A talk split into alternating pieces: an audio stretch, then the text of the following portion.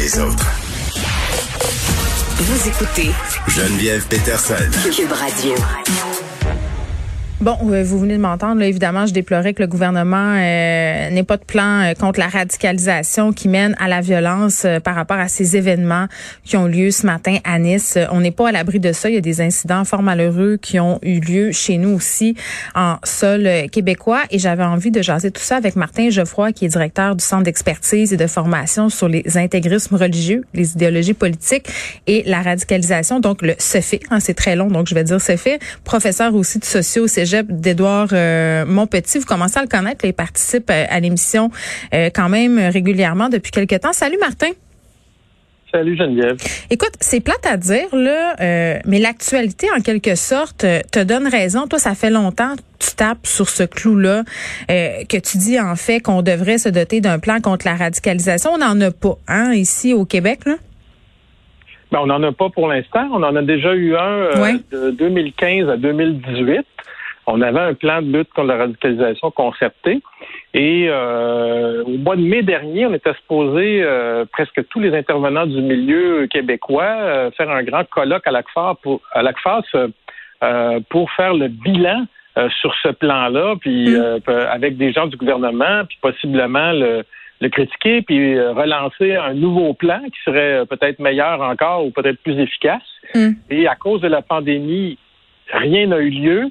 Euh, ce colloque-là n'a pas eu lieu. Il faut dire que ça faisait déjà un an qu'on n'avait pas de plan. En 2019, il s'est rien passé, on n'a pas eu de plan. Et ça, ça a été annulé. Depuis ce temps-là, ben, euh, il n'y a rien qui se passe. Euh, ça va faire deux ans maintenant qu'on n'a pas de plan de lutte à la radicalisation. C'est comme si le gouvernement considérait que c'est un problème qui est réglé, qui ne reviendra pas. Ben, j'ai de la misère à concevoir ça. Puis d'autant plus quand on a en ce moment au Québec la montée euh, de groupes radicaux, quand on a des événements à l'échelle planétaire où on a des gens qui se sont radicalisés, qui commettent des actes comme ceux euh, qu'on a vus ce matin à Nice, que le gouvernement euh, voit pas la pertinence. Catherine Fournier euh, qui présente une motion justement pour que le gouvernement songe à adopter un projet interministériel, là, si je comprends bien, où justement on s'attarderait aux dérives là, qui font qu'il y a des gens qui se radicalisent et qui en viennent à la violence. Ça, ça, me rend pas. Ça a été rejeté. Oh oui, ça a été rejeté. Madame Fournier euh, nous a contactés, comme elle a contacté plusieurs euh, plusieurs autres intervenants du milieu, comme la chaire UNESCO euh, de l'Université de Sherbrooke. Et comme on dirait maintenant une phrase célèbre, elle a fait ses recherches. et j'ai de la misère à cette heure de dire ce mot-là sans rire, moi aussi, mais bon, euh, mais bon, elle a fait ses recherches, puis elle a présenté cette motion-là qui était bien documentée, euh, puis elle a été appuyée, nous on l'a appuyée, euh, cette motion-là, et puis elle a été rejetée. Ben, je veux dire, ça, ça montre toutes les difficultés qu'on a avec le gouvernement du Québec depuis plusieurs années.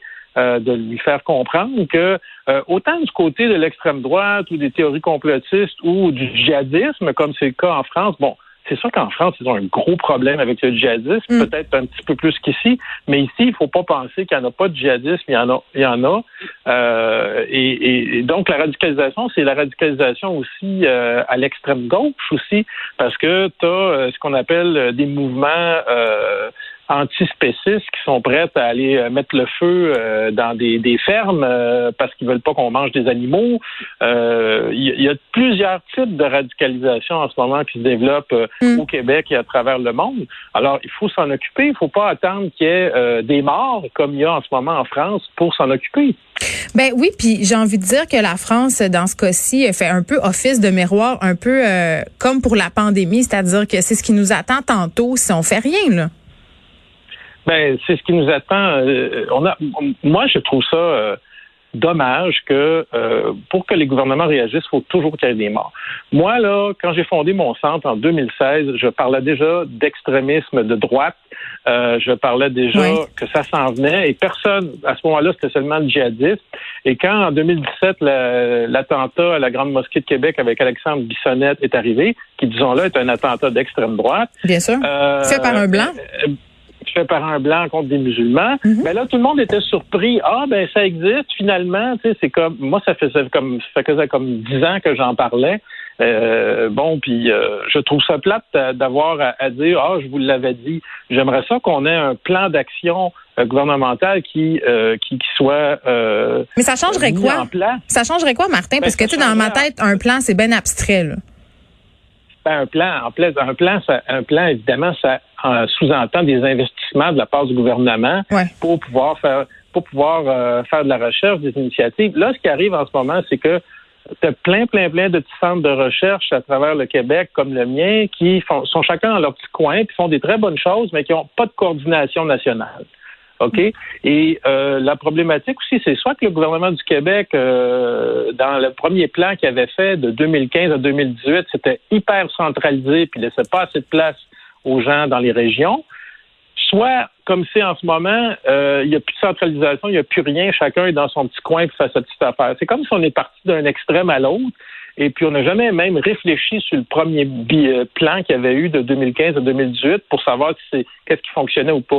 Moi, au mois de mai, là, j'avais bien des choses à leur dire au gouvernement du Québec, puis j'ai jamais pu le dire à cause de ça. Puis, il semble pas aujourd'hui, en fait, qu'on voit pour l'instant, c'est qu'ils veulent peut-être faire éventuellement dans, dans 6, 7, 8 mois des consultations à huis clos. C'est ce que j'entends dire entre les branches.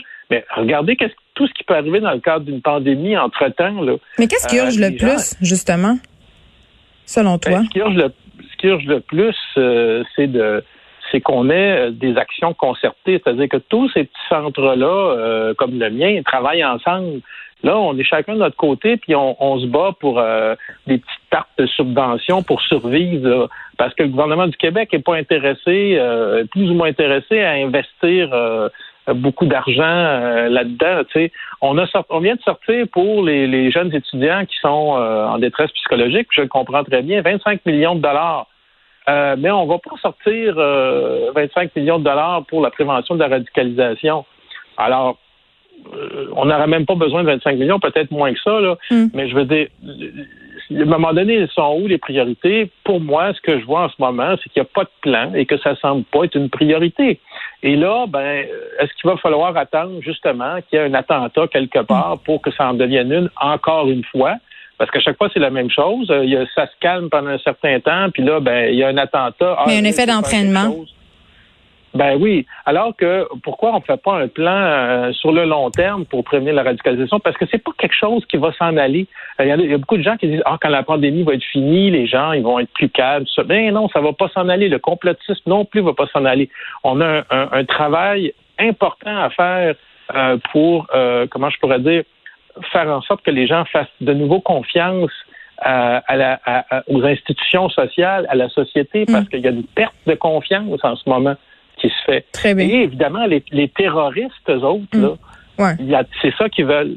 ils veulent. ils, vont profiter de la, ils vont profiter de la situation en ce moment pour essayer de déstabiliser les États. Alors quand l'État est à, un problème en ce moment, hein, les États sont très déstabilisés parce qu'il y a une pandémie. Ben, les, un terroriste là euh, va se manifester parce qu'il veut déstabiliser l'État. C'est un bon moment. L'État est à son plus faible. Alors je ne comprends pas moi comment ça se fait qu'on n'a pas de plan euh, pour euh, prévenir la radicalisation euh, par rapport à ça. On a des plans en matière policière, mais on n'a pas de plan mm. où on a une réflexion globale avec justement pour attaquer, pour s'attaquer au problème à la source. On l'aura, Catherine Fournier. demain, on parlera de ça, évidemment, des 25 ans du référendum. Martin Geoffroy, merci, qui est directeur du CEFIR et professeur de socio au Cégep. Édouard Montpetit.